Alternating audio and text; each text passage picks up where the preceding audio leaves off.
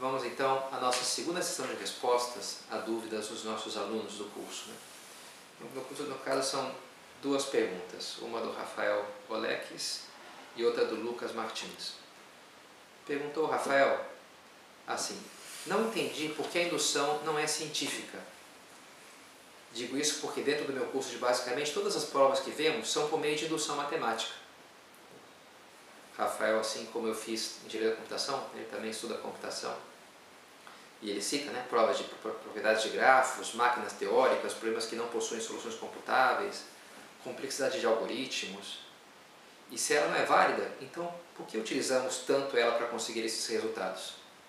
Então, Rafael, adorei essa pergunta, porque, enfim, somos colegas aí, né, de, de formação, e eu adoro a indução matemática, acho que é uma, uma ferramenta é, muito bonita, assim, né? Então, como te esclarecer? Eu falei mal da indução, a indução é um mito, né? a indução não é lógica. É que aqui é outra coisa. A resposta basicamente é essa, né? Não, são duas coisas diferentes. A indução matemática é, entra, no, entra no, na categoria dedução, no fundo, daquilo que eu falei antes, né? Porque é algo está dentro da matemática, o que, que, é indução matemática, né? Enfim, não vou botar aqui uma aula de, de não é propósito, né? Hum, explicando exatamente, mas é, ela parte de um princípio geral. Ela parte de um, de um caso particular, que é o caso, ela pega, que é uma sequência, é, é uma sempre prova sobre sequências, né? uma prova sobre propriedades de sequência, de elementos de uma sequência. E ela, ela basicamente tem que provar duas coisas. Ela tem que provar que aquela propriedade vale para um, para um item inicial da sequência, e depois provar que sempre que, e essa é a coisa difícil, né? Sempre que a propriedade é válida para o item n, ela vai necessariamente ser válida para o item n mais 1, para o item seguinte. Então, essa é a prova por indução matemática. Né? Se eu provo que vale para um conjunto para o item 5, necessariamente ela vai valer para o item 6. Agora, não estou não, não provando isso usando o 5 e o 6, mas para n e n mais 1, de forma genérica. Né? E aí eu provo que a propriedade é válida para todos os itens da sequência. Isso é a propriedade, é a prova por indução matemática. Né?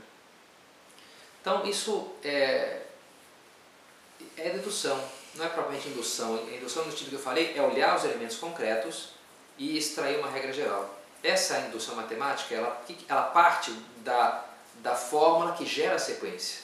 Ou seja, a parte da coisa mais, mais geral que tem, não parte do... Ela não está olhando os vários itens da nem, nem me interessa quais são os itens da sequência. Me interessa qual é a fórmula geral. E a partir dela eu vou fazer essa prova, que se essa propriedade válida para o item 1, para o item n vai valer para o item n mais 1. Tá? Então, só para explicar que há uma confusão de termos.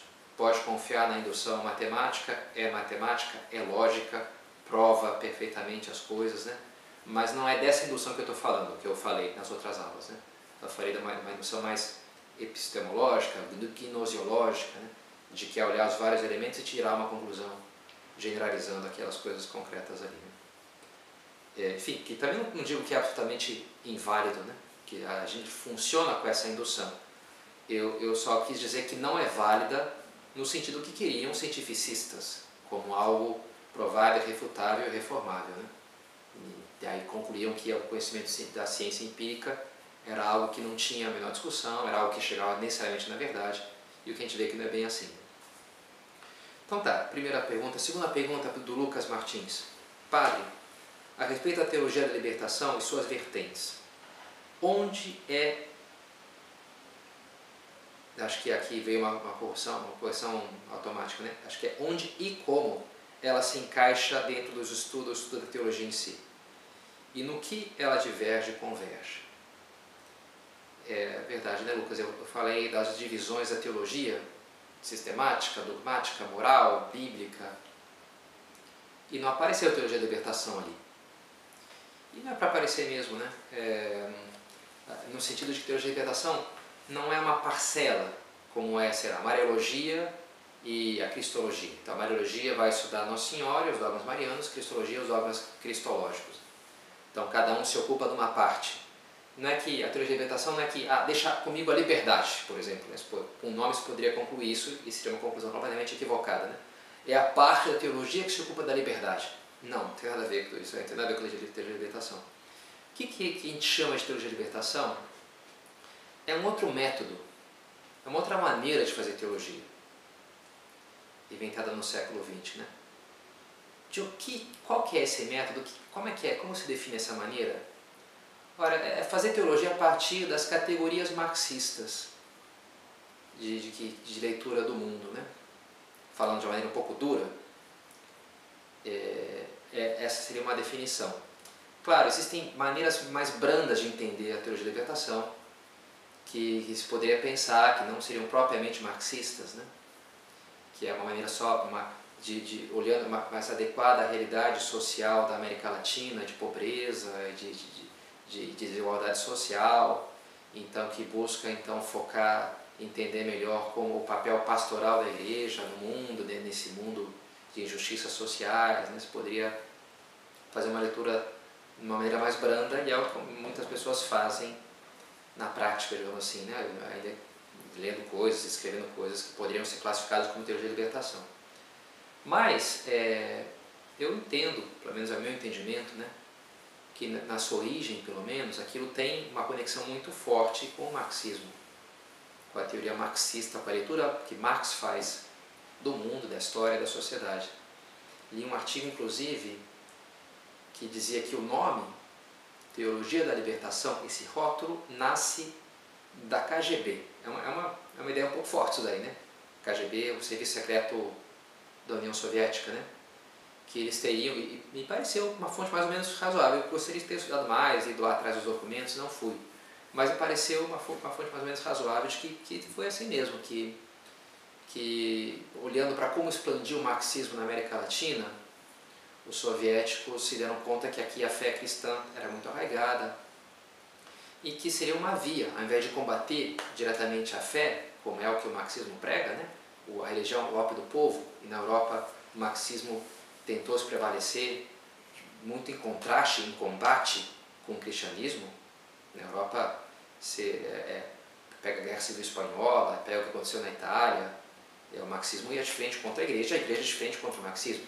E, mas aqui na América Latina, é, tentaram outra estratégia, teriam tentado essa outra estratégia de, se, de a, assumir uma roupagem cristã, o marxismo assumir uma roupagem cristã para chegar através de expressões assim conhecidas e familiares às pessoas, chegar no coração das pessoas. E daí então teria nascido é, a chamada teologia da libertação. E olha, é uma tese, isso aí é, não necessariamente aí foi exatamente assim, eu não, não tenho a certeza para afirmar que foi assim. Mas por outro lado me parece razoavelmente verossímil, porque a gente pega né, como a teologia da libertação usa as expressões da fé e tira e dá um significado diferente ao, povo de Deus, agora o povo de Deus então é, é a classe proletariada, né?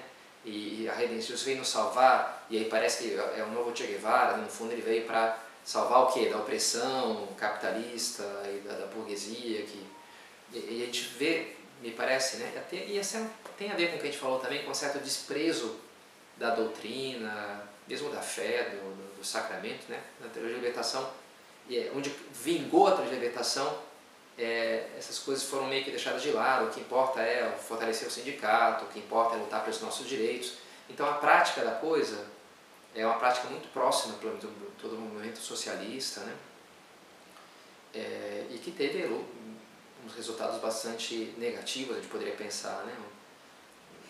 Na igreja no Brasil, a gente pega as dioceses onde vingou mais a libertação e a gente vê né, a situação do, do, do clero, a prática dos sacramentos, a prática da de oração, e o número de vocações é um número bem concreto, né?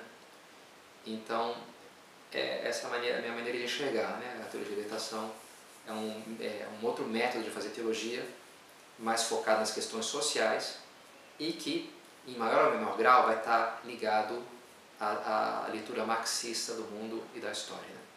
Tá bom? Acho que serve a resposta para ti. Até mais então.